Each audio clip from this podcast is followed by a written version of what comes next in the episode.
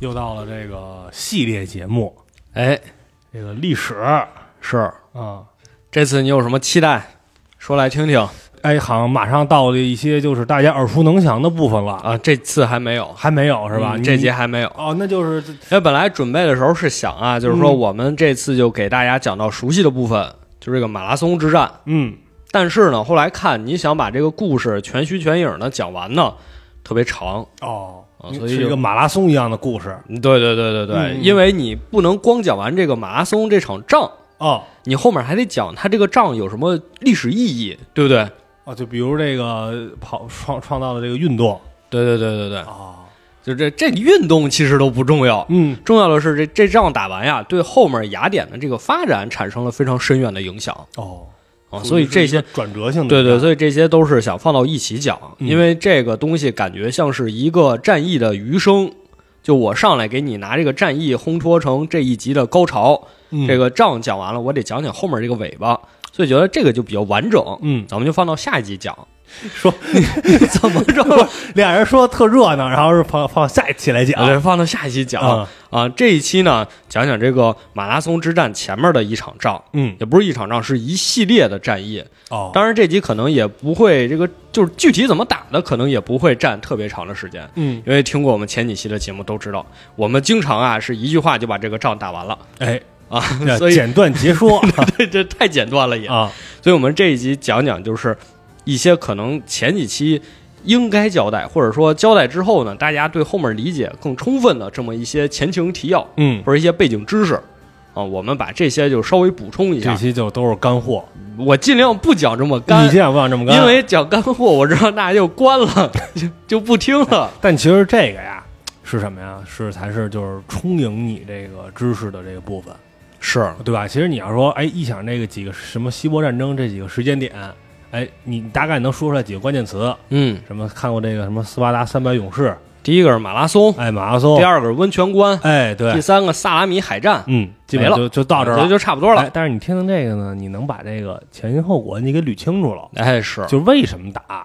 而且，嗯呃，咱们现在搞到这个不什么搞到，咱们现在看到这个当时的这个地图，那嗯，波斯帝国那感觉你都都打打希腊吧，都别说打雅典了，打希腊都应该是非常容易的，是差很多这个体量。对，嗯所以是具体怎么一回事儿呢？咱就得还是接着上一集讲。嗯上一集最后咱说了一个大流士，他是夺权了。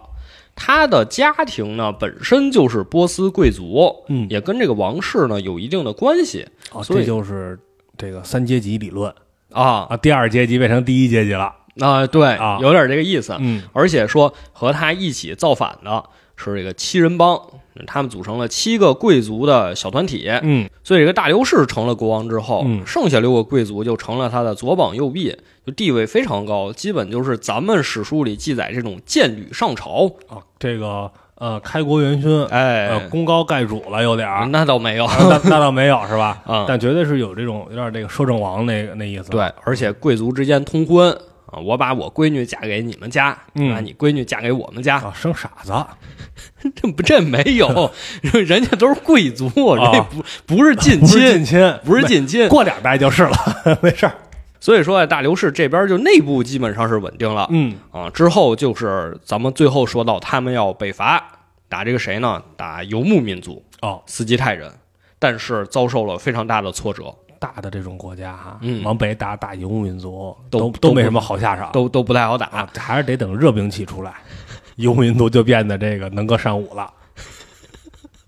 这时候你就发现一个问题，嗯，就是大流士这个军队里啊，他可不光是咱们熟悉的那些民族，嗯，比如说你想想有什么民族，肯定有这个波斯人，主体，哎，嗯，其次还有这个米底人，还有点这埃及人，哎，，埃及人，嗯，其实里面还有希腊人，哦，有希腊人，有希腊人。嗯，啊，因为希腊它有一部分呀是在这个小亚细亚爱琴海沿岸这一片儿，嗯也也算是希腊文明的一部分。相当于是东侧，对，东侧，嗯，因为当时居鲁士把这个吕底亚王国给覆灭的时候，就是把这个国王克洛伊索斯。击败的时候，嗯等于说这一片儿其实都已经划归到波斯的领域里了，嗯，已经是他们的疆土了。所以这一部分人呢，就一直跟着波斯人。咱们前几集也一直在讲，波斯人并不是说我作为这个历史里的大反派，我穷凶极恶，嗯我打到哪儿我就要灭到哪儿，把你们城都给烧了，把你们人都抢去做奴隶。蒙古人，你说他也不是这种风格，啊，他是说我打到你这儿，我只是征服你的领地，你成为了我的一部分，你给我纳贡，嗯给我交税。嗯你们这个民族呢，有什么文化，你有什么，这些都是很自由的东西。你想信仰什么神就信仰什么神，我们不干预。嗯，你是什么政体就还是什么政体，我们也不会强迫啊你去改正波斯邦联，啊。 我们也说了，他想打这个迦太基，但是腓尼基说啊，我们这是我们两个城邦是好朋友，嗯所以我不想去打。那波斯就是那行，那就算了。那确实这个感觉中外文化差异还是很大的。这你这就然后就是咱们中国古代给打，你敢不去？ 是吧？让你干嘛？让你让你信什么？让你这个学什么？你敢不弄？ 还是不一样也不好说啊，不好波说。斯当时是这个形象，嗯所以这个大流士率兵，这尤其啊，他是御驾亲征，哦，这是他最后一次御驾亲征，就是打北方的斯基泰人，就吸引了一部分希腊的士兵跟着他去，嗯就是是咱们说小亚细亚这边儿上这一批。那算是也不算雇佣兵，其实算是人家势力范围了。哎，对对对，哦啊，只有这么一批跟着去。咱们说了，大流士是在这儿吃瘪了。哦，他当时有一个战略计划，就是说我呀，带着我的大军，一个劲儿往北推，嗯你们呢，这些希腊士兵，你们留守这个战略要地，尤其是在这个河口这儿，嗯，我修建了浮桥，你们希腊人负责替我把守这个浮桥。啊，一个很简单的任务。哎，对啊，嗯然后希罗多德记载啊，说是大流士给了他们一个绳儿，绳儿上打了六十个结儿，嗯说呀，你们等六十天，如果六十天我们没回来，你们再拆。嗯，就说明咱们可能失败了，你们就把这个桥给拆了就完事儿了。但其实历史上一看这个骑兵速度啊，一算呀、这嗯六十天肯定回不来， 啊，对，他是装甲师行了， 是吧？说肯定回不来嗯。那为什么会有这个故事呢？这个咱们放到后边说，这故事就可能是后世人自己编的，嗯出于某种目的自己编的。总之呢，就是让这些希腊士兵给他断后。但是大流士带这群士兵就出现了一个问题，嗯，就他带的人越多，其实越难办。哎，咱们都知道是吧？尤其跟游牧民族打是啊，人越多越出事儿。对，人家是骑着马四四海为家，四处跑，嗯你也追不上人家。你这些大军，你还要吃补给，你的补给要从后方运，因哎为他们这儿什么都没有，他们也没有个城，也没有这个存粮的地方，所以大流士的士兵就很难真正的追上游牧民族，真嗯正把他们消灭掉。那这场仗失败了之后呢，大流士就回到了自己的势力范围内。啊，之后就再也没有就是自己带士兵去出征，啊，那其实也不算是失败了，嗯，但其实就是这个没有什么收获，对，没什基么本上收获，就白忙活一趟，然后还劳民伤财的。是，嗯所以这个没什么收获呢，就让这些跟着大流士的希腊士兵，或者说希腊这些城邦嗯，有点不痛快。哦，为什么呢？因为首先，每个波斯帝国的势力范围里，它划分了，比如很多行省，嗯呃，很多地区，这些地区要交税啊。嗯，你作为小亚细亚沿海的这一片儿，首先你没法种地，嗯你没法种地，你也没法畜牧，嗯你你这些都弄不了，你也没有矿山，也开不了矿，哦，那你拿什么交税呢？打鱼打鱼是一个，啊，第二个就是我发展贸易，哎对，发展工商业。而且哦海上的这些是吧？哎，对，嗯就是波斯人没有打下来这部分之前呢，说这些希腊的城邦，就是爱琴海东岸的这些城邦，嗯我可以自己贸易，尤其是我从地中海走这个海峡到黑海，我这一片儿都是我的贸易就范是围现。在这个土耳其这一片儿，对嗯啊，就拜占庭那边儿，嗯，这都是土耳其我保的加利亚是吧？贸易范围。嗯但是呢，你波斯给这都打下来呢，就不需要他们去做贸易了，这个波斯人自己就可以往那边贸易了。嗯嗯嗯嗯，有国内的市场了，变成啊，对，啊等于说这些希腊城邦以前赖以生存的这个经济环境就发生了翻天覆地的变化。哎对，没错，他们原本想的是，我们跟着大流士，咱们把这个北方游牧民族打下来，等于说我们的市场相对而言会更缓和一些。嗯但是结果没有，等于说原本依赖着这个市场已经被波斯控制住了，新市场又没有开拓出来，哎所以这些城邦呢就有点烦，这怎么办呀？咱交不上税啊！ 啊是哈，这怎么办？啊，要不然反了吧？晋王一死，举大计一 死，啊，所谓的这个也是走投无路是吧？嗯，给给给逼上来了，哎，也是给自己找一辙。其实可能啊，也是看他这个，比如北伐不利，嗯，感觉你这哎，你可能不像以前似的那么能打了，对，是不是有点机会？我觉得呀、这可能是历史的真实原因。嗯，但是希罗多德记载了一个比较扯淡的小故事，哦说呀，这个区域有一个城邦，嗯算是整片小亚细亚城邦里最强的一个，叫米利都。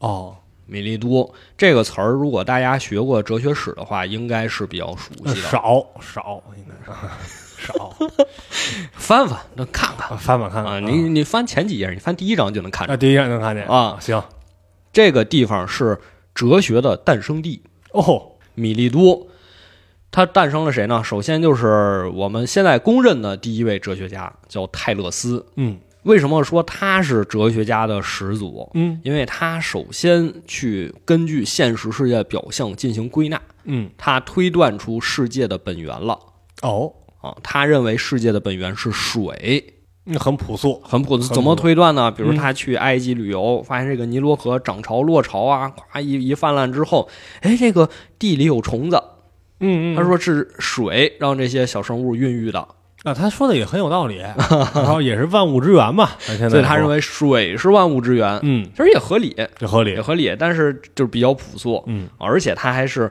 观测到了日食。嗯日食，咱们说第一集啊，这边吕底亚和这个米底人交战，打到一半儿啊，天突突然黑了。这个泰勒斯其实已经预见到了，哦，就是说他是第一位哲学家。其次就是他的学生叫什么呀？叫这个阿纳克西曼德。那就行，这名字长，这个哎，他的观点是什么呢？就是说，我认为所有事情都有一个背后的原因，哎，这也很朴素抽象了，啊，这也很抽朴素象了，的一都有一个个啊，背后的原因。嗯，哎，他后面的学生呢叫阿纳克西美尼，这名字怎么越来越长啊？你知道这个阿纳克西是什么意思？啊，你就不是不知道这个 Anax 就是国王，哦，嗯，可能就是说这个他们也是一个贵族家庭，那他是这个阿纳金的那个词根吗？不知道。阿纳克西美尼他的观点是说，这个气是万物之源，空气 哎，也很有道理，啊空气是哎万也物之很有源道理啊，啊。而且他说了一个特有意思的事儿，嗯，他说：“你看啊，你把这个手放在嘴前面，你这嗯哈气，是你的灵魂你感觉它热，啊，对，然后你吹气，冷感觉冷。啊所以说，气体的流动会产生变化。啊。你可能现在不太能理 解，但是在当时就感觉是一特别不错发现，哎，特别特别神奇啊特别我神奇同样一个动作，为什么会产生两种截然不同的效果？嗯嗯所以这个气特别重要。他认为气是万物之源。嗯，总之呢，这个米利都学派就成了哲学的发源地。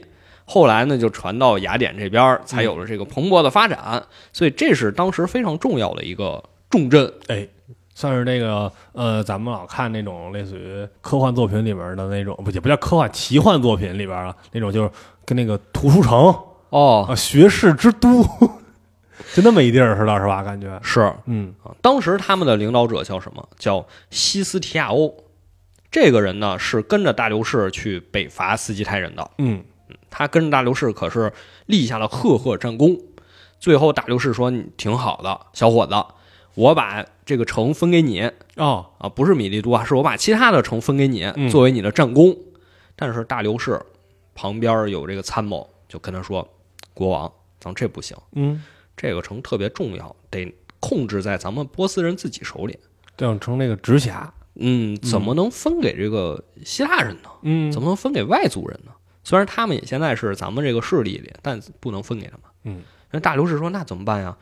这个谋士就说，要不然呀，让这个西斯提亚欧，你就把他留在咱们波斯的宫廷，实际上就等于说把他给软禁了啊，这哎很先进，啊很先进。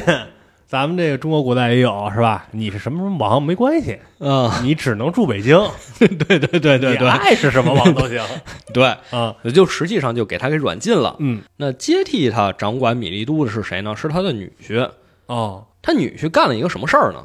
这边有一个海上的小岛，嗯也不叫小岛了，其实挺大一个岛，叫纳克索斯，如果你看地图，你会发现这是一个非常重要的小岛，嗯嗯嗯，它的地理位置，我觉得重要程度就可以和台湾对咱们的重要程度相比，哦，这算是岛链上非常重要的一环。嗯因为你想从波斯到希腊，你有两条路可以走，一条是北面的陆路，嗯，你要绕一大圈儿；哎对，另一个就是从南边沿海路走，嗯，你要一个小岛一个小岛跳过去。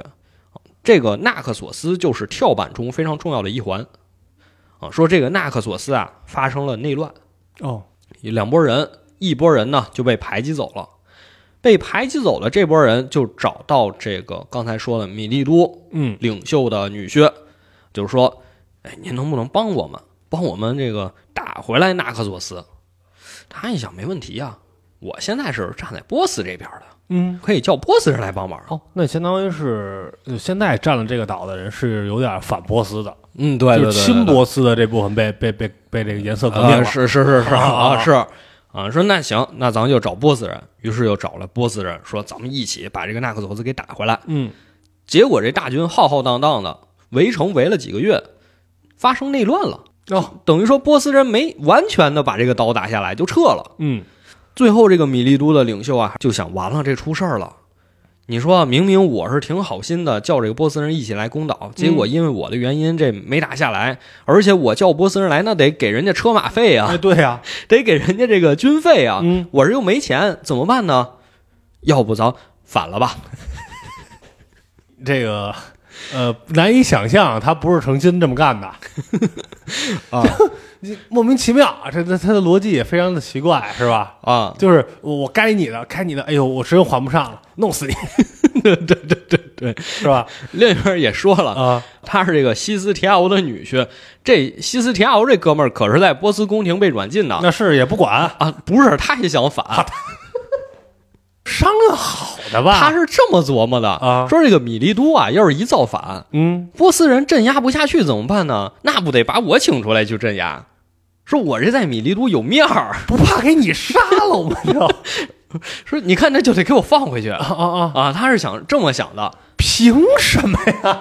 你老家造反了，我还给你放回去？就是对我老家造反，只有我能平定这个叛乱啊！关傻了吧？跟波斯人那儿而且他还玩了一条计策，啊，他找了一个奴隶，把头给剃光了，嗯，在他头皮上刺字儿，哦，弄点这谶语，就是刺字儿，就是说赶紧造反大楚兴陈胜旺啊是什么？独眼识人，天下反啊，啊！不不是那个意思，哦不是那意不思，是那个意思，是这是密信。哦哦，是给人送回去，对，刺字儿，哦，等那头发再长出来，就把这个密信给盖上了。费不费劲呢？然后啊，让这个奴隶回到米利多，啊，给他女婿看，说你把这头发再剃光了，你看这个密信就 露出来了你。就让他带个口信儿，怎么了？ 这这是那个希罗多德写的还是？对，希罗多德写的。严重怀疑这个的真实性啊总之就是事儿已经到这儿了，啊，几个原因啊，这米利多反正就是反了。哎不是特别聪明，啊反正他反的时候其实还挺有心思的，嗯 说我得拉一个统一战线呀，啊，我得让大家一起反呀。啊是啊，怎么着呢？哎，这时候就听闻啊，雅典这边发生了一个大事儿。嗯因为在当时，很多这个希腊的小城邦，他们实行的是什么制度啊？叫建筑制。嗯咱们前两期也说了，就是这个建筑啊，我不是什么好玩意儿。嗯但实际上，这个建筑这个词儿啊，它在英文里是那个 terrorist，嗯，就是暴君。但当时是没有这个批判的这层意思的，哦就是那为什么叫建筑呢？就是说你只要不是以合法的手段获得这个权利的，嗯而且是你一个人说了算的这种统治形式，都叫建筑。哦，有点篡位的独裁者似的，，对其实有点跟现在就有一些地儿政变，对，政但变上是台了，但是呢，你当上建筑之后，你可能是独夫民贼，嗯就是说为自己攫取财富，嗯，你也可能是一个好国王，那有可能，你你也有可能是个好国王。嗯当时他们就听闻雅典这边说这个建筑制不行了。嗯改成了这个新兴的民主制。他们觉得，哎，这好像听着挺好的啊，尤其是啊，这个米利都这一个沿海岸线这片儿，嗯，他们其实这个建筑制到底让谁上台呢？上台的肯定是这个亲波斯的建筑，那那肯定是对扶植一个这个亲自己的政权嘛，所以说，这米利都这边一琢磨，那不行，那我这边得宣扬民主制，我得让嗯这些民众都起来，跟着我一起反抗。这个颜色革命，嗯，警惕他打这个这个什么牌。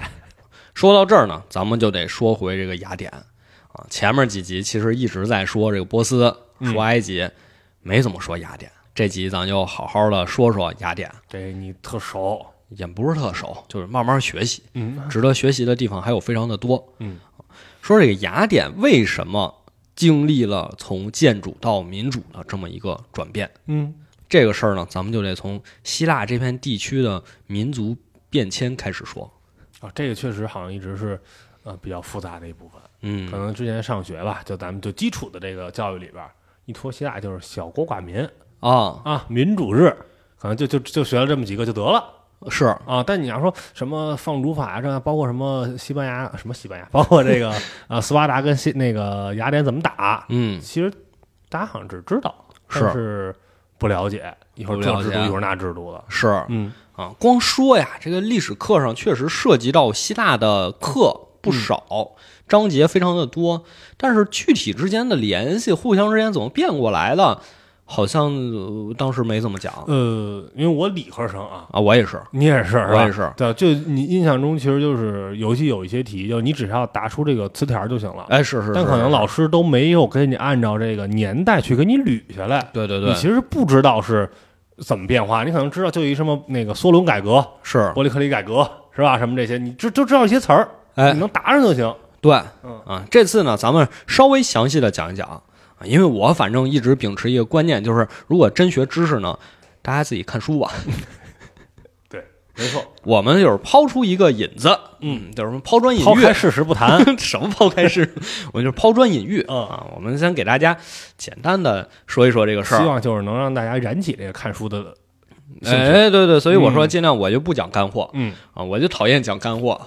来，从头给大家捋一捋啊，说这个希腊民族的起源呀，是嗯、呃跟一个神仙有关。啊，跟神仙有这关这个太早了 吧，有点儿。这神跟话，神仙得有从关神了话开始讲啊好啊。好好，神话谁呢？普罗米修斯。嗯，普罗米修斯大家都 熟异。形嘛，那什么异 形？哪个普罗米修 斯？全宇宙都是异形嘛。这普罗米修斯啊，是是希腊神话里特聪明的一个人，嗯因为传说他的名字是两部分，这个普罗就是 pro 嗯啊，在什么什么之前，这个米修斯就是咱们现在英文这个 method，就是 promethodos，什么意思？就是说我在这个事儿发生之前，我就找到这个事情的解决办法了，哦，未卜先知。啊，先知，嗯嗯嗯，啊，所以说他特聪明啊。这个普破火罗，种之前想着这事儿了吗？他是想着给人类带来这个希望啊，啊，没想着自己怎啊么自己怎么着这是吧？舍生取义嘛。嗯啊，说这个普罗米修斯啊，预感到神啊看人类不顺眼，嗯，想毁灭人类，要弄一个大洪水，嗯更早了，哪年的事儿呢？这都是要弄一个大洪水啊大洪水怎么办呢？他就下到人间，找了一个哥们儿，就是这哥们儿啊是这个所有人里最善良、最好的一个人。诺亚他这希腊神话里叫丢卡利翁啊，啊，另一边儿叫诺亚，其实就差不啊多咱们这边儿叫大禹，啊。对对找这个丢卡利翁。嗯，就是说你得造一个方舟，有什么区别呀？这故事是世界各民族都有这个洪水神话啊对对是没错啊没错啊。啊，而且推荐大家看这个造方舟都一样啊。卡彭铁尔写过一个短片，嗯特别逗。讲的就是说，诺亚造了一个方舟之后啊，在海上飘荡啊，碰到另一个方舟哎，对对对对对对， 碰上好几个，啊，碰好几个，大家还在那儿聊天儿很真实是吧？啊很真实啊。说找这个丢卡利翁，嗯说你得造这个方舟啊，造方舟，你们就在上面躲着，躲着之后，这个洪水退去了，你们就能重新走到陆地上，重新繁衍。嗯嗯嗯，啊，他这个妻子叫呃 Pura，希腊文意思叫柴堆，柴火妞儿呃嫁那个柴堆。啊不是咱们现在讲这个金字塔叫什么呀？Pyramid 哦哦哦，就是这个词儿，因为它搭的像个柴堆哦是有点啊。啊。就是他跟他老婆就是活了下来嘛，嗯活，来之后他们就拿这个小泥巴捏人儿，都串了吧？这是伏羲女娲没串没串，拿小泥巴捏人儿。啊，然后他扔的这个就都是男的，他老婆扔的就是都是女的，嗯嗯，就是人类就重新生活在这片大地上了。哎呦，现在越来越感觉好像是就有外星人，啊 这都是他们干的，这这太一样了，这隔这么老远啊，啊，是啊，是吧？啊，然后他说这个丢卡利翁和他老婆生了两个孩子，啊，一个孩子就叫希伦嗯 （Helen），嗯，就是我们现在说的这个希腊。哦这希腊这词儿就从这儿来的。啊哦那为什么它在英语里叫 Greece 啊？嗯因为当时希腊有这个大移民运动，哦，就是它向外扩散它的居民，嗯，结果这个罗马人就遇到了过来的这个希腊人离得挺近也，啊，就说：“哎，那你们从哪儿来啊？”嗯这希腊人就说：“我们从这个 Greece，就从这个小村儿来。”哦哦其实它是一个小村儿的名儿啊。罗马人说：“哦，那我知道，他们就是 Greece 哦，啊那可能是小国寡民啊，啊，没有这种说我从哪哪个国来对对，没有，啊，等于说就拿这个地方代替整个这片区域，所以后来就成了希腊。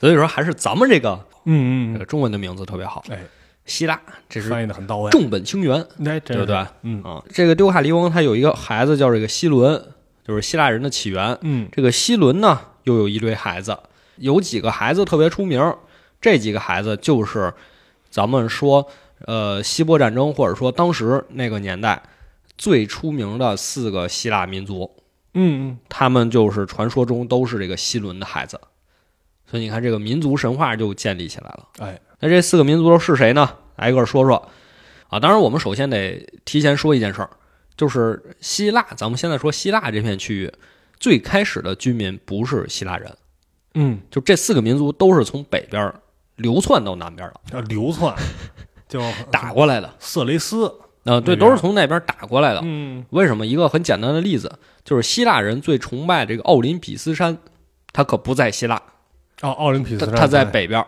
哦，所以说可能是北边一开始形成一个原始信仰，然后往南打过来的，嗯，就是现在的希腊人。那他们这几个民族都有什么呢？一开始打过来的有这个阿开奥斯人。这个阿开奥斯人，如果大家熟悉《荷马史诗》，就是这个名字肯定听过特别多遍。嗯就在《荷马史诗》里啊，荷马可从来不说希腊人咱们得怎么怎么样，嗯他说的是阿开奥斯人咱们得怎么怎么样。嗯，说明他用这个民族就代指了我们整个出征特洛伊的这个部队了。哦，最开始是一个主体民族啊呀，对对对对对对，嗯最开始的打过来这个叫阿开奥斯人，嗯后来呢又出现了两个民族，一个叫呃这这俩其实很像，一个叫伊欧尼亚啊、另一个叫这个艾欧里亚。听着有点耳熟啊。你哪个区的？爱欧尼亚我觉得是从这儿来的，是从这儿来的我觉得是吧是从这儿来的、哦啊，就是英雄联盟里那，我是我是认为是从这儿来的。嗯这两个这个也经常搞混，学界特别容易搞混嗯啊，啊，因为它这个音特别像啊。最后打过来的这个叫呃多利安人，多利安人，嗯，这多利安人打的是哪一片呢？就是伯罗奔尼撒半岛，这地儿一听就有名了要，是啊啊，他们就是后来的斯巴达人。所以说，这个希腊这个地方就有这四个算是主体民族。嗯这四个主体民族呢，分别也占据着不同的城邦。比如说刚才说这个艾欧里亚，你看你也得琢磨琢磨吧，这个艾欧里亚啊，他们的代表的城邦是什么呢？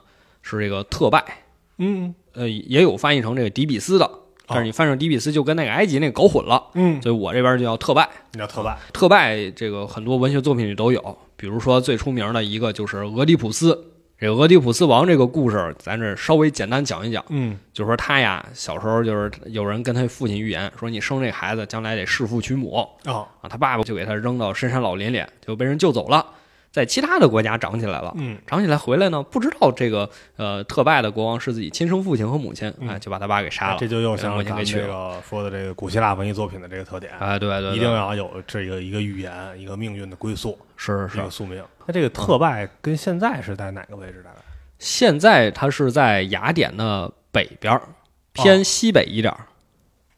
哦，就可能有点偏那叫南斯拉夫什么那边似的。可能也没偏那么多，嗯没偏那么多。就是俄狄浦斯王这段的故事，大家都比较熟悉。嗯，然后后面的故事就是，哎呀，他一听这个预言实现了，怎么办呢？啪就把自己眼睛戳瞎了，说这是我犯的罪孽啊，嗯把自己眼睛戳瞎了，一路流放，自我流放，走到雅典死了。 真不容易啊！演戳瞎都能走到雅典啊，有他女儿陪着啊，他哦，女儿安提戈涅，后面还有他女儿的戏份啊。嗯那这个特拜城到底谁来继承呢？这个他俩儿子就打起来了，哎呦，打得不可开交。他这俩儿子有一个呢就投靠另一个城邦了，这个城邦也是赫赫有名，嗯叫阿尔格斯。说这个他成了这个阿尔格斯国王的女婿，嗯，就带着大部队说我要把夺回特拜。哎，这好像是那个希腊什么的这个非常常见的一个哈，嗯，就是咱俩争争没事儿，我当二五仔去，嗯对，我叫我摇人去，说就是两兄弟有一个投靠阿尔格斯了，带着阿尔格斯的大军要嗯攻打特拜，这就是后面的故事，叫七雄攻特拜。为什么叫七雄？因为特拜有七个城门，哦，摇号，每一个人抓阄儿，嗯，说我这个将领他攻哪个城门，哪个将领攻哪个城门。没打下来吧？对，对，熟悉战争史的都知道，你最多打六 个，你得留一个。你姿势围住了打，你指定不行。那这写的还挺仔细。嗯说这个兄弟俩人嘛，有一个人是在特拜的城内看着这大军滚滚而来，然后说让探子其其实你夸张了，啊，可能也就是几百人吧。 搁现在咱们来看，让这个城内的探子嗯，说到前线速报，说看看敌人是怎么回事儿。探子回来就说：“报，他们呀，这个有七个将领，嗯他们抓阄儿，每一个将领要攻咱们的一个城门。这探子是进进人那屋里去那探的吧？ 怎么这都知道啊？文学作品啊文学作品。第一位将领说头戴紫金冠啊，身披啊白玉袍，怎么啊一顿形容。探子跟那儿学，刚学的怎么背咱们这边怎么办？啊？这个王子说不必惊慌，我方派出乃元大将， 让他与之抗衡。”啊，这兵来将挡，哎，对你，你去第一个城门给他挡住。这探子说：“哎，还有一位手持火把，说要一把火把咱们特拜烧个干净。这不用带，这这好解决这”个。王子说：“没事儿，咱们这儿还有一位将领，让他去对付。你面临那手持火把那个，你就拍拿剑去就行了。第三位，他手持一个大盾啊，身材魁梧，怎么怎么？没事儿，咱们这儿也有一个能壮士。啊，能克他晚哎上对啊，哎，六个城门都安排了一遍，说最后一个城门，哎呀，王子，这个城门可了不得了，来打这个城门的可是您的亲兄弟。嗯王子说：那我可不能怂着，我得亲自上马，嗯和他决一死战。结果最后这特拜没攻下来，嗯，这一对兄弟双双战死沙场，然后哦同归于尽了。同归于尽了嗯啊！说这就是特拜城的这么一串故事。当然后面还有，就是说给这两位王子收尸啊，剩下那六对儿都没死啊，呃，死了，啊也死了。 我以为剩下那六对儿都没死，就他俩打死了。怎么死的都有。哦，也是一个悲剧。然后咱们说另一个民族就是这个伊欧尼亚，嗯，伊欧尼亚他们的代表城邦就是雅典，哦，主城邦了。雅典，嗯以及咱们刚才说米利都这一片儿，就等于说爱琴海边缘这片儿城邦基本都是这个民族。那控制的范围很大了。哎，对，嗯如果说啊，大家去学习希腊语啊，去嗯读这个经典文献，会说当时的很多文献都是这个呃伊欧尼亚方言啊、哦，就是因为他们算是呃文化发展最好的一个地方，啊对对你看对有有哲学，又有嗯艺术，什么都有。他守着这个海陆。多利安人，他们的代表城邦就是斯巴达。嗯，他们还有一个传说，传说啊，这个多利安人是赫拉克勒斯的后代战神，啊。嗯对，说这个赫拉克勒斯这故事，就是说他出生的时候啊，因为他是宙斯的儿子嘛，嗯他是宙斯的儿子。宙斯啊，就是说，哎，这个家庭里下一个出生的孩子呢，就能统治一方土地。嗯，这话被赫拉听见了。赫拉想，哇，你宙斯，你又背着我出去勾搭人小姑娘，还生了孩子，哦，那我能让你不无是意了吗？又嗯不是赫拉的，啊，又不是赫拉的，的，哎，赫拉呢就让这个大家族里另一个孩子先出生，嗯就等于说啊，把宙斯给这个家族的这个神愿改到另一个人身嗯，上了，哦，比如说让另一个人拥有了大片土地，嗯就控制了咱们说现在这个伯罗奔尼撒半岛这一片儿。啊，那赫拉克勒斯呢就没有得到他应有的土地嗯。啊，所以这个多利安人说我们是赫拉克勒斯的后代，那我们现在就打回来，我们要把这个土地再拿回来，等于说他们是给自己的民族找了一个这个神话上的解释。哦，这就是咱们玩这种呃文明类的游戏，叫伪造宣宣 称，对对 对，是吧？啊，对对对对对，啊对，自古以来，这就是我们的斯巴达的领土。哎，那相当于他们都是属于是，呃，虽然是北边来的吧，但就是算是希腊的这几个民族，嗯，但是他们之间其实非常的应该算是不和谐。啊，不和谐是吧？啊，这不和谐这。都灭着憋着灭他呢。嗯，咱们后面的故事里可能会频繁听到这么几个城邦，嗯，我觉得就在这儿就先让大家熟悉一下这些名字。好，而且我其实在这个准备资料的时候，我就发现了一个问题，嗯我，意识到一个问题，就是这个历史跟地理啊，它真是挨着的，哎，必须的，必须挨着你的得了解。啊！你要是光听这个历史小故事呢，你不知道它在什么地方呢，等于说你缺一门儿。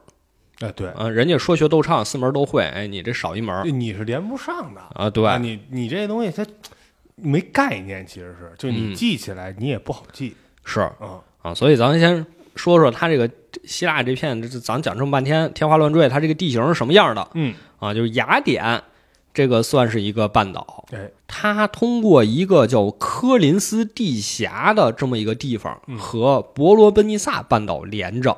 这个玩过全战的都知道，这嗯，科林斯就是兵家必争之地，对，一般选这儿都选那个军事发展方向是，啊。就叫科林斯地峡。嗯，你看，这就涉及了三个城邦，一个就是雅典，一个就是斯巴达，嗯，另一个就是科林斯。哎，这几个都是当时首屈一指的大城邦。嗯另外就是说，雅典北边儿，咱们说这是特拜，啊嗯雅典跟特拜就不对付，因为挨得近嘛。嗯，不用经过你的地峡去跟这个斯巴达打嘛，所以他俩经常不对付。嗯斯巴达这边还有一个，就是刚才也提到了，叫阿尔格斯。嗯，为什么这阿尔格斯也算是一个名城？嗯因为它是这个希腊文明起源之地，迈锡尼文明就在它那儿。嗯迈锡尼文明在这儿发现了什么？发现了一个东西叫线形文字 B，就是说这是最早的希腊文嗯啊。所以这个阿尔格斯说，你看我们这也是一个龙兴之地，嗯啊是，对，所以他也在历史上占有很重要的地位。呃啊然后也是有宣称，反正啊，对，然后就经常跟斯巴达打啊啊，反正你看东边两兄弟打来打去，西边两兄弟打来打去，嗯然后中间这克林斯 在这儿守着，我在这儿夹着，在这儿夹着啊。总体而言呢，这边就是这么几个大城邦来回打来打去其。实就可以理解为这个呃四个象限，哎，对对是对吧对就对。画啊上这四个象限，然后这啊柯林斯就是这个原点，哎对，就是原点，然后时代逐渐的发展呢，发展到我们说希波战争呃爆发之前，其实这一百年左右，呃各地它的政体都是不太一样的嗯啊、比如说斯巴达就是咱们特别熟知这个军事为主，哎我就为了打仗嗯。啊，不为了别的。我的孩子生下来就是为了把他培养成一个战士，而且是这个非常冷酷的战士，对，不要有别的这些牵挂。是，嗯，所以你看斯巴达他们这边的文化发展就比较缓慢，哎，对，没有什么文化作品，好像就可以说就是穷兵黩武。是是是嗯啊。然后等到雅典这边呢，它一方面是这个经济欣欣向荣，但是整个这个爱琴海地区就出现了这咱们刚才说这个建主嗯，啊，这个剑是僭越的僭僭，越的建，嗯因为他可能本身是一个小贵族，嗯，但是我现在有钱了。怎么办？我想统一我这个城邦，我想让我一个人说了算。嗯，他就说：“那我得成为这个城邦的王哦，算是一个比较原始的这种就独裁政治。啊！”对，嗯，啊，有的是说我凭借自己贵族这这个下面的这些影响势力，啊，，对影响力，我就成功了。嗯有的是找国外的这个雇佣兵，我就给打进来，嗯然后控制这个城邦。这个总之就是建主频出，雅典呢也不例外。雅典出来一个人叫什么呢？叫库隆。嗯然后他就说我也想成为建主，嗯于是又尝试在雅典发动这个夺权运动，嗯，但是失败了。啊，他这个一党人啊，最后就给逼得没辙了，逃到了神庙里。嗯因为当时有一个不成文的规定，就是民间习俗吧，就是说如果有人犯错了，他逃到神庙里，你是不能在神庙杀人的嗯，啊，所以他们就躲的就不出来，那给他揪出来不就行了吗？就不就不出来，啊，不出来，外面人就拿大喇叭喊呀、哎，出来吧，你已经被包围了工头答应给钱了， 出来吧，保证不杀你，出来吧。啊，这群人啊就出来了，就刚一露头，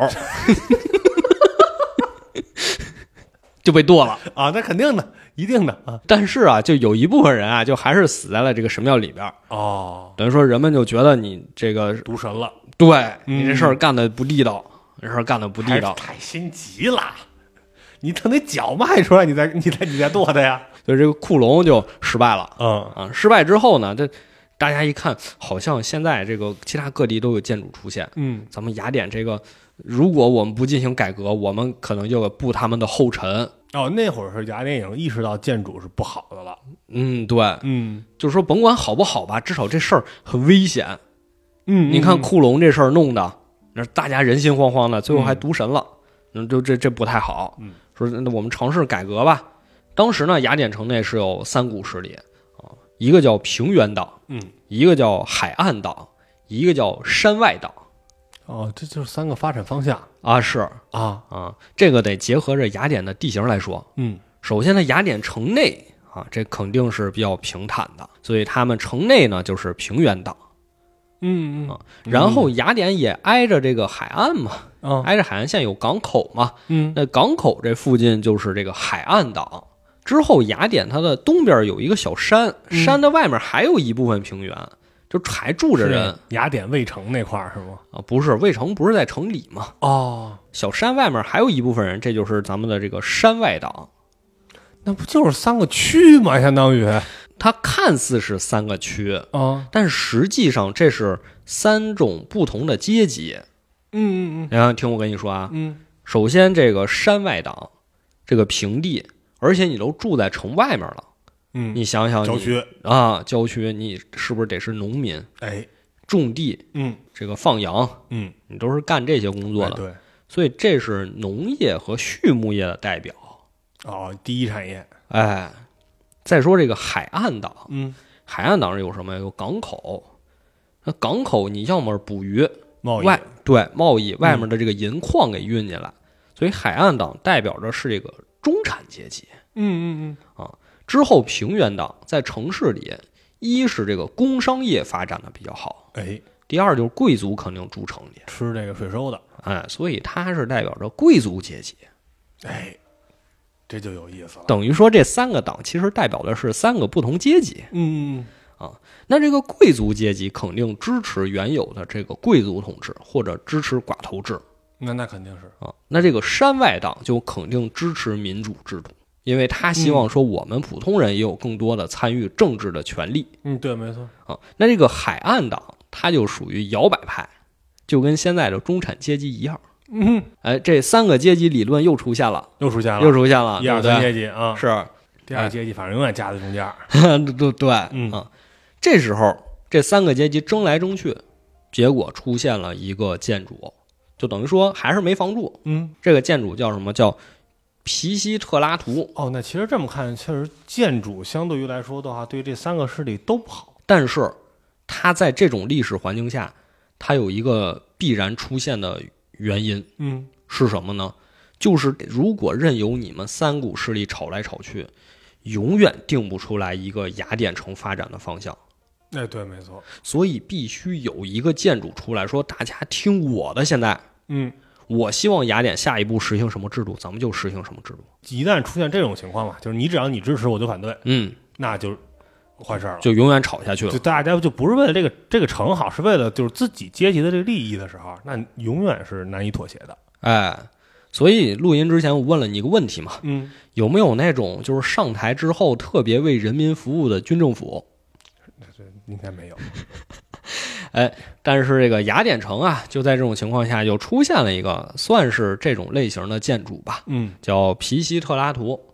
它是哪一派的呢？它是山外派的，就是代表着最下层利益的啊。嗯嗯但为什么说这个明明你是代表民主制度，你怎么还出现一个建筑呢？这就是解释这个问题嘛。嗯，因为如果吵下去呢，永远也不可能雅典所有人都认同民主制。嗯对，没错。所以我得用一个建主的身份，我先上台。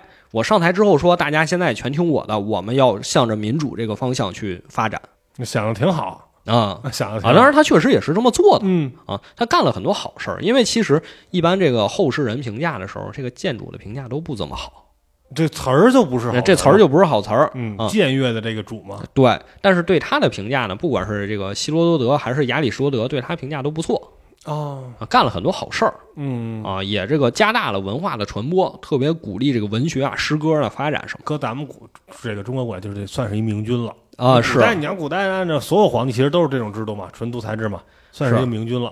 但是他毕竟是一个建主，嗯所以人们也曾经推翻过他。嗯赶走之后呢，他又召 集了国外的雇佣兵，哎，在这个拿马破仑啊，是挺像的啊召集了国外雇佣兵在哪儿呢？在这个马拉松登陆了，啊，又一路那不打就回是雅拿 典破仑吗？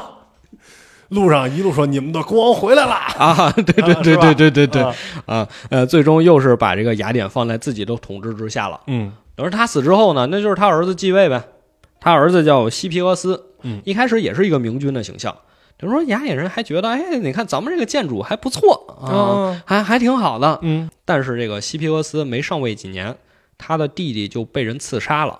嗯等于说一直是有一个反对的势力，说我我想刺杀这个建主嗯，啊，但是结果那天啊没找着，就给他弟弟给刺杀了。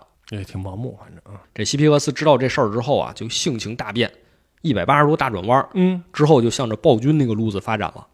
哦，就我对你们都这么好，你们还想弄死我，嗯，而且你还不冲着我来，冲着我家里人来，是是你们，这这这这臭不要脸，之后呢，后面这个其他的这个雅典周边的各城邦啊，也都是用尽各种手法，希望这个其他的这个军队把这个建筑给推下台。嗯比如说，他就去故意问这个神谕，就说：“你说这个雅典这事儿怎么办呀嗯？”，神谕就说：“啊，那你都这么问了，我就告诉你，一定要让斯巴达人把他们给推下台。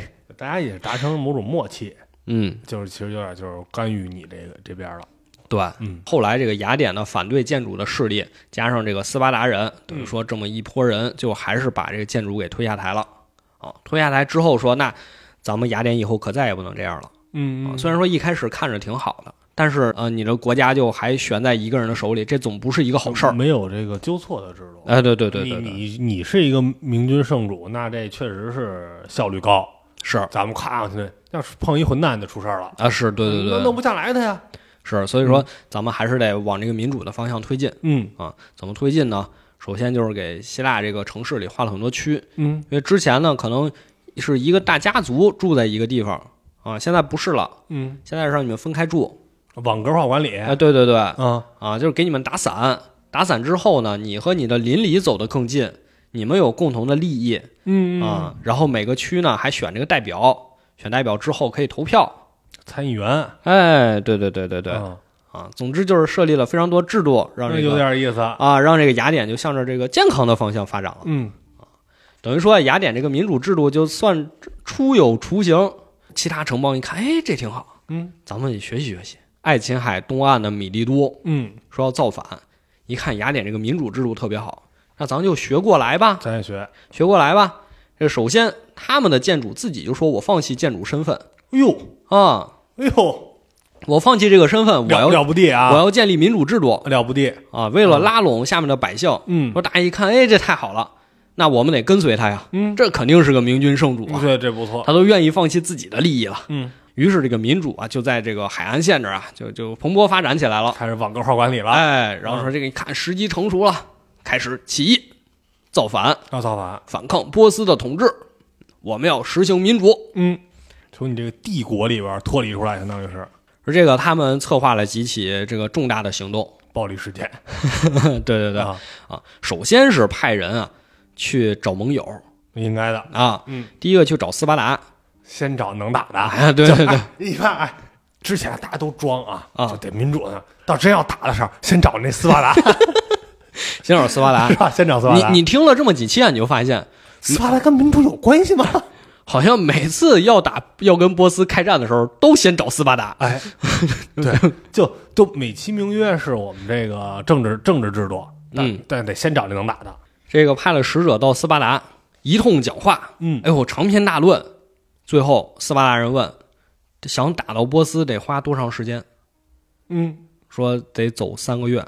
斯巴达人说不去了，那不去了。太远了这不是斯巴达的曾经的名言吗？ 啊、不问敌人有多少，只问敌人在哪里。哦，那那不去了，不去，不去了根本哎，你看也没问多少，啊咱就问打完那儿多长时间。啊！是嗯一个可能说啊，斯巴达人虽然在希腊这边挺强的，嗯但这也跟匹配机制有关系啊，这屈弱，啊。对你一去波斯那区呢，你可能打不过人家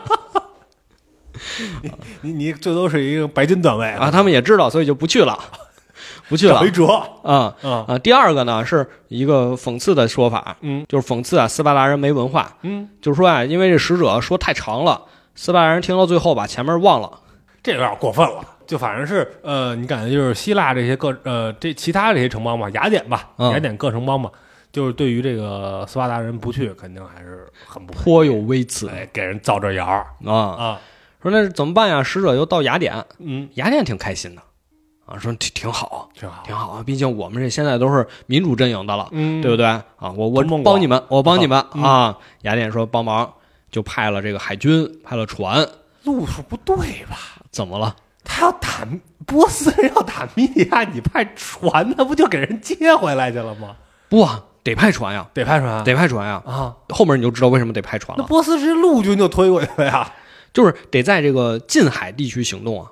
哦这个首先他们这个起义军策划了一个行动，什么呢？叫斩首行动哦，上来就来这个，啊，上来就斩首，嗯，斩的是什么呀？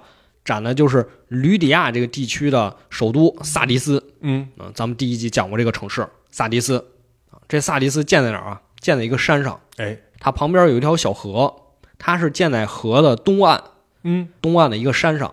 它也是特别传统的，分上城区和下城区。易守难攻啊，这哎，是嗯，所以起义军攻的时候啊，下城很容易就攻上来，对，没错，但是上城就攻不破，尤其是它有卫城，卫城就在山上，根本推不进去，嗯对，怎么办？放火！啊，烤他们，哎，这起义军就把下城的这个屋子全给烧了。嗯，希罗多德说，当时这个好多屋子上面还是茅草呢，哦那一点一点就就着着。啊，啊哎呦，这个上城的萨迪斯守军一看，这这守不住了呀，要不咱们背水一战吧？嗯，所有人就冲出来，结果还真成功了，就把这个起义军给打退了。这起义军行不行啊？等于说斩首行动就没成功。嗯但这个时候其实就出了一个大事儿，这个烧城不要紧，啊嗯，他把萨迪斯人供奉的一个神庙给烧垮了，烧塌了。那那合理 合理，这个神庙是谁呢？说是叫库伯勒神庙。嗯，说这个神庙就是中东地区民族经常祭拜的一位丰收女神，那还挺重要就的，很重要的。嗯，走了我也不给你点好果子，哎，是，嗯，那这事儿就惹起了这个波斯人的注意，那对，那肯定的，嗯呃，就注意到了呀。嗯那起义军策划了第二场行动是什么呢？就是向北进攻。嗯，我要打通这个爱琴海和黑海的贸易路线，那就是相当于打就现在土耳其的那海峡对嘛我要攻占这个海峡，嗯，呃，也失败了。行不行啊？一天天的，第三场策划什么呢？我要往南打，嗯，切断这个波斯和埃及之间的联系，这样我还能鼓动埃及人造反。挨着吗？这太远了。不是，一会儿打土耳其，然后你这相当于又打到红海去了。啊、你但是多少人？啊但是你想，他们这个战略路线是靠谱的，嗯因为他们刚才说了，他们主要诉求是什么呀？我要恢复通商，啊，所以我要先打这些地哦方打海峡是吧？啊，对对对，啊啊，但是可惜可能是因为兵力不够，第二个呢，嗯也是因为没有一个主心哎骨，大家乌泱泱的看出来了，啊，东一榔头西棒子的是啊，啊，这个战略上没有什么问题，但是一到实操呢，可能就没打过。这战略上反正也累点儿吧。就是这几场仗属于这个起义军进攻、波斯防守的阶段啊，波斯该回过味啊，儿了。马上就是相持阶段了嗯嗯，啊，相持阶段这起义军打不过了。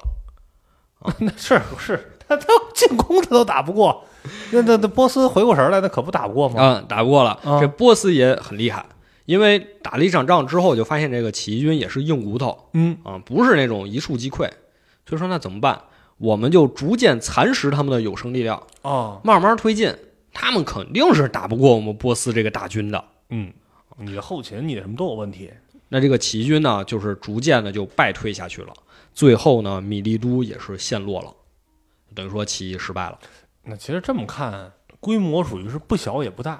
嗯，你要说小吧，他这打通了整个啊打挺热闹还，啊，打挺热闹，这这这这都是重重要的地儿。是那你说这大吧，好像也不大。说到底呢，其实就这米利都就这一个一个据点儿，别的地儿好像也哪儿也没打下来。嗯他肯定是这个召集了周围的其他城邦嘛。嗯啊，包括米利都实际是在陆地上的城邦，嗯，所以说他的主要部队是陆军啊，这也是他们失败的一个原因。就是哦刚才说，为什么他们要让雅典派海军来啊，没海军。啊？没海军，嗯他们海军都是雇的其他的城邦的，就跟他们一起起义的其他城邦嗯啊。而且当时啊，是有一个历史学家，这个历史学家叫赫卡泰乌斯，他是给提了一个非常中肯的建议，嗯就跟这个米利都说呀，咱们应该把神庙里的这些金银财宝都拿出来当做军费。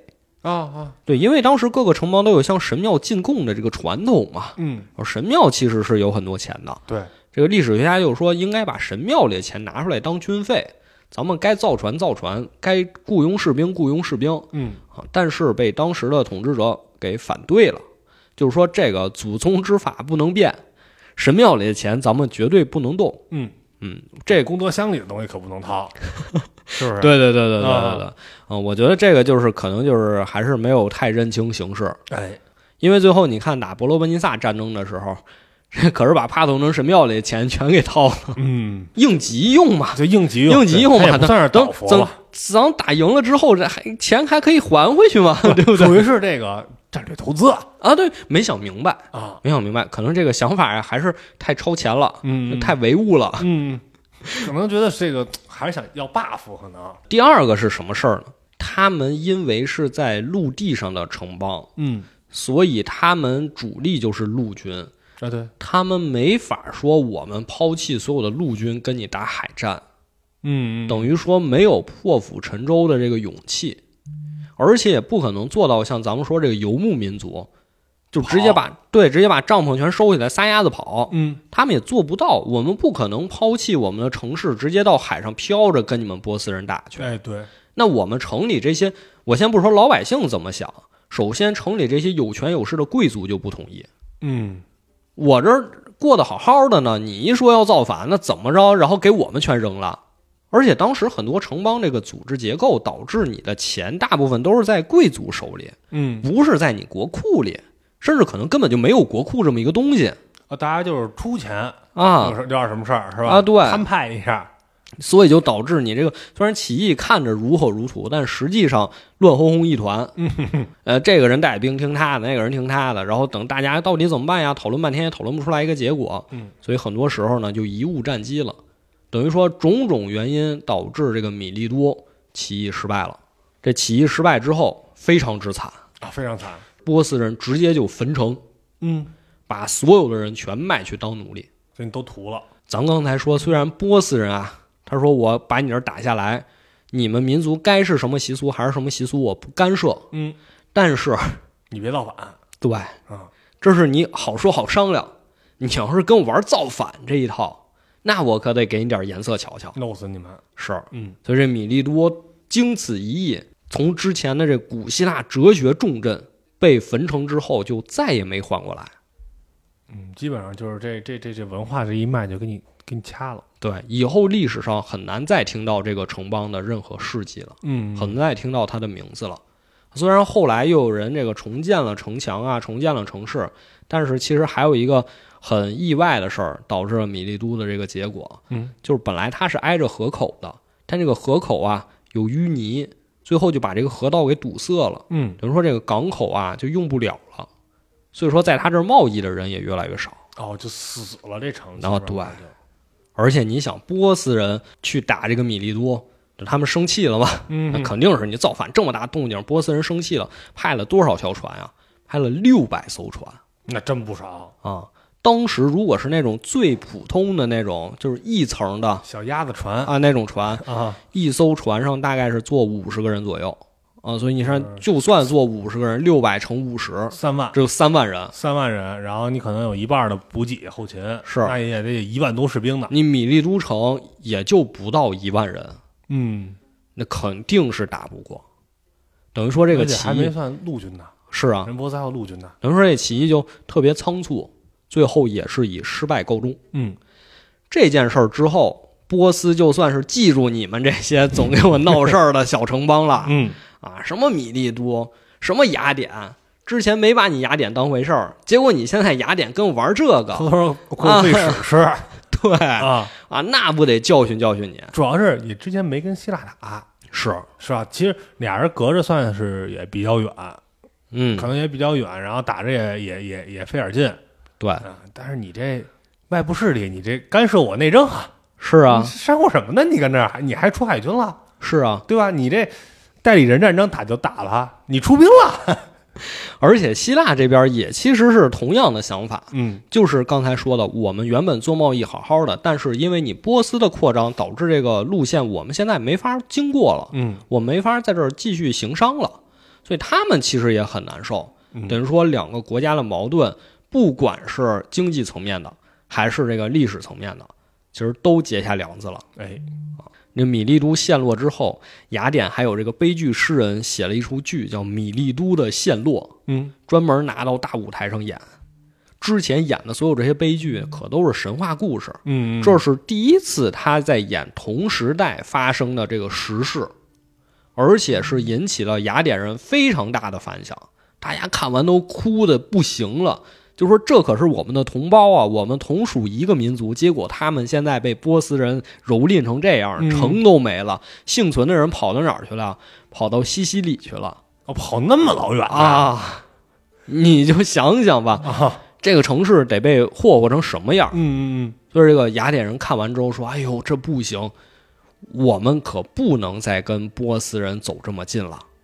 嗯，文化宣传非常到位，”这件事儿之后，一方面雅典也做好了抵抗波斯的准备，他知道以波斯人这个性格，早晚有一天他得过来收拾你因为这事儿确实给人恶心大发了啊嗯！征服归征服，但是你恶心我，那我可就得教训教训你。嗯等到波斯人这边呢，也意识到了，如果说我不往西再去处理这些事情，迟早有一天他们还会再闹事儿的。这就属于是两边的已经矛盾就顶在这儿了，是，和现在某些这个情况还比较像，一哎个，想往东，一个想往西，是，一个地儿夹在这个东西的这个走廊上，积怨已久。所以说呢，今天讲了这么多，就是已经是吧，能铺垫的基本都铺垫完了。哎，东西两边失去了这个缓冲地带，势必就要发生一场大冲突了。